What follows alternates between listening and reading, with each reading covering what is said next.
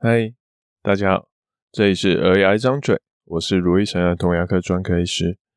这个礼拜我有看到一篇日本推特，好，他在说有一款牙膏，好，可以让牙齿来做重训。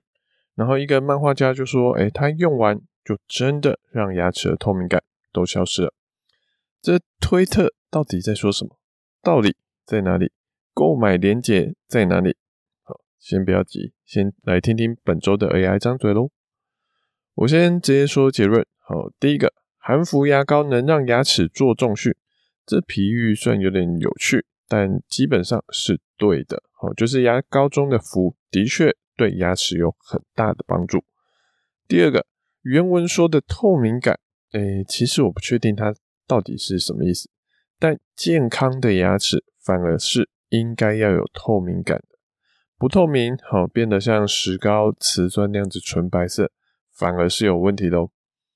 第三个，不需要特别去想这个牙膏，好，因为它其实就是一个很普通的含氟量一四五零 ppm 的牙膏，台湾到处都可以买得到这样的牙膏，所以再简单一点来说，好，这个牙膏不用特别去买，因为台湾市面上普通的牙膏都做得到。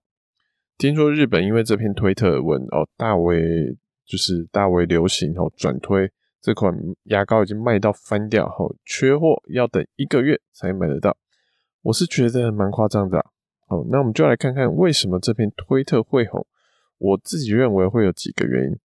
好，首先第一个是因为推特主好提到他的牙医用了一个很生动的词，就是帮牙齿做重训，让人就觉得说哦，很厉害耶。这我觉得就比较像是一个说话的艺术了，好，增加了一些画面感，让你更有感觉。就像如果今天一个 sales，好，他说，哎，你今天买的这个洗脱烘的的综合洗衣机，可以让你更节省时间，嗯，听起来好像不错啦，但是没有什么很想要买的感觉。可是，哎，另外一个 sales 跟你说，哇，太太，今天买了这个洗脱烘。可以让你悠闲的坐下来，好好的喝完一杯咖啡，不用急着去晒衣服哦，就可以悠悠哉哉看剧，好喝咖啡哦，这样听起来好像就比较好一点点。好啊，这当然我不是专业的 sales，好，不过差别就是大概在这边。所以甚至诶、不要说就是这其他的例子好了，我们提到现在成人牙膏，我们大部分用的牙膏会觉得凉凉的，是因为有另外添加薄荷。那为什么要添加薄荷呢？薄荷对抗蛀牙其实一点帮助都没有啊。薄荷最大的功用就是让人刷完牙之后，它在嘴巴会留下一些清凉的感觉，好像哎、牙齿真的很干净一样，就只是这样子而已。好，所以一个好的这种促，我们该说说法啊，或是一些促销的方法，哦，其实就是让你多一些感触，让你觉得好像真的不太一样。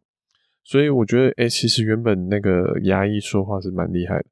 不过仔细想想，帮牙齿重训到底是什么意思？大家可以试着想想看。你先写下来或记下来，你觉得，哎、你自己听到牙齿重训能让牙齿重训的牙膏，确切来说是怎么样？什么意思？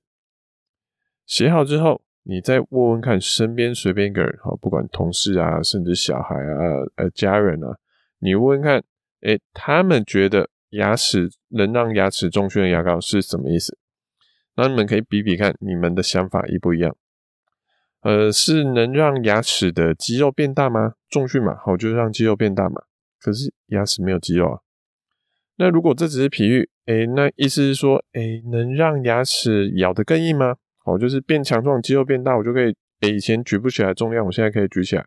所以同样的是让牙齿能咬更硬的东西吗？本来咬不下去的，后来咬得下去。啃骨头、啃甘蔗都没有问题吗？呃，我觉得牙膏应该没有办法做到这一点。那所以最我认为比较合理的推测，哦，应该是让牙齿可以比较不容易蛀牙。哦，就是含氟牙膏嘛，能让牙齿不容易蛀牙。但单纯这样说，哎、我今天这条牙膏能帮助你牙齿比较不容易蛀牙哦，听起来就很一般般，好像就就一般牙膏嘛。可是，哎、欸，重训的这个形象化，就感觉真的蛮有趣的。好，不过撇除这这点不说，撇除这牙医师的譬喻不错哈之外，氟这个东西好真的是目前我们公认对预防蛀牙最简单、最有效的东西，而且就相对也安全也便宜。好，所以要说氟含氟牙膏能帮助牙齿，这基本上是对的。那在了解牙医师在说什么之后，我们来看看透明感这个事情。透明感这个形容词不是他那个，不是这推特组的牙医师说的，是这推特组他自己本人说的。那他自己本人，好，确我查一下，他应该是漫画家啦，好，是一个我蛮喜欢的漫画的一个漫画家。好，他不是牙医，好，所以我不太确定他说的透明感是指什么。如果，好，我的猜测有一个想法是，可能是那种起床后觉得舌头舔牙齿会有点黏黏稠稠，像隔了一层东西，隔了一层玻璃的那种感觉。好，如果他说的透明感是这个。那这东西是因为细菌在你睡觉的时候口水变少，抗蛀牙能力变少，抗细菌能力变少，然后又没有刷牙嘛，长时间没有刷牙，所以细菌本来从一点点的越长越多，越长越多，然后粘在你所有的牙齿上面，让你起床哎觉得嘴巴臭臭的，还有牙齿黏黏的。哦，如果是这种透明感，靠好的刷牙还有适合的含氟牙膏，哎其实会有帮助哦。我们以前有说过。刷牙的重点不只是刷的这个动作，把牙膏中的氟好均匀的涂在牙齿上，好，其实也是抗蛀牙一个很重要的一个关键。而如果今天我们是一个牙医，好，其实如果病人跟我们说到门牙会有点透明感，我们会很直觉的反应跟他说，哎，其实牙齿的颜色好是透明是正常的，那是最外层珐琅质的颜色。它本身是像玻璃、像水晶一样那样子，有点晶莹剔透的感觉，所以有透明感的牙齿反而是健康的牙齿哦。好，开始受损的牙齿就像玻璃被用砂纸这样子磨了一下，表面划了一下，表面就会变得像瓷砖、像石膏那样子不透光的白。这种状况反而是快蛀牙才会这样子。所以如果用了这条牙膏会让牙齿变得不透不透明，让透明感消失。这反而是一个有问题的牙膏。不过，因为这个是漫画家自述的感觉啊，他不一定说的跟牙他说的透明感跟牙医师说的透明感，好，甚至那位置啊什么的，可能不太一样。好，所以，所以我觉得不一定是有问题的，但他到底要说什么，可能也只要问他才会知道。好，我们问不到。好，所以这部分我们就先说到这里。那我们再看看，哎，既然这条牙膏这么厉害，牙医师也真的有推荐这条牙膏。那到底它有多棒啊？它值不值得热卖呢？我看一下，哎，这条牙膏它最大的卖点似乎就是有含药用成分。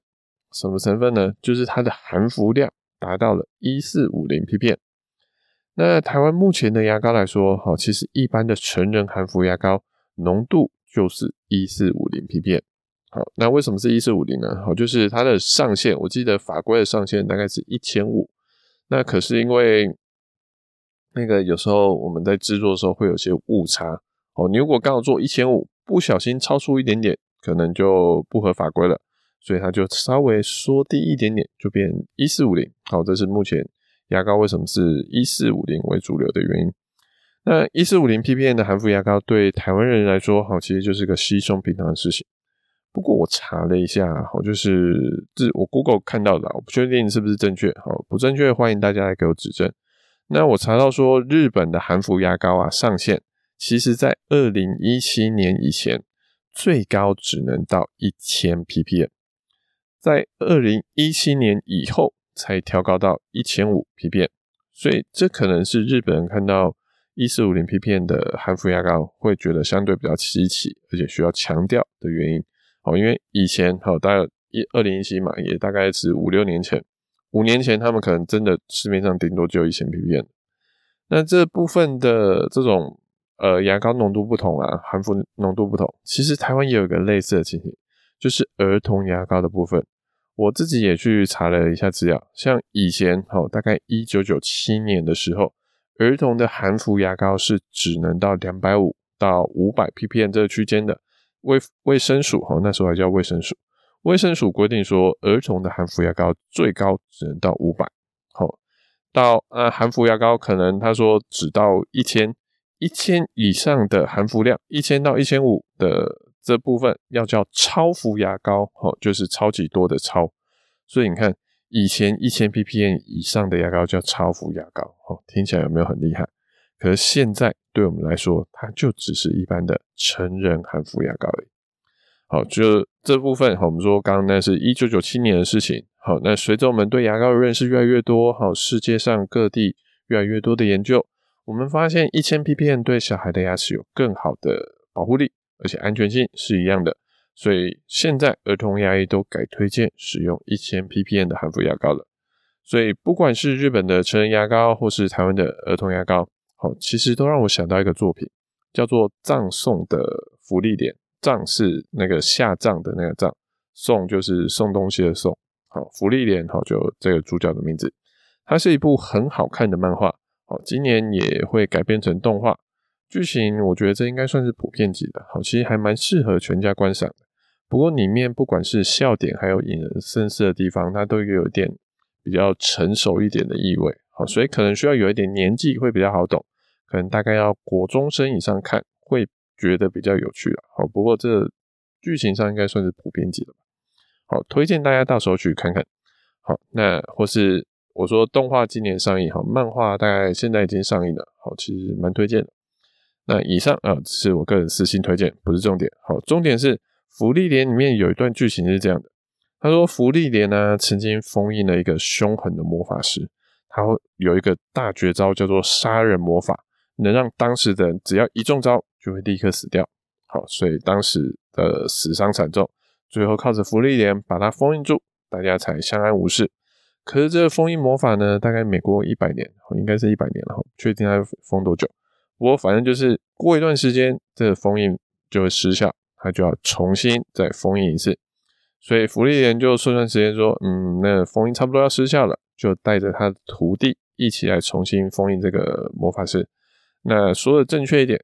我记得他是叫他的徒弟自己来封印这个魔法师。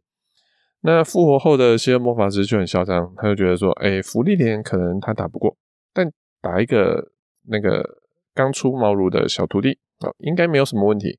那打一打就使出，好，这魔法师就使出了他的大绝招，曾夺走无数人性命的杀人魔法。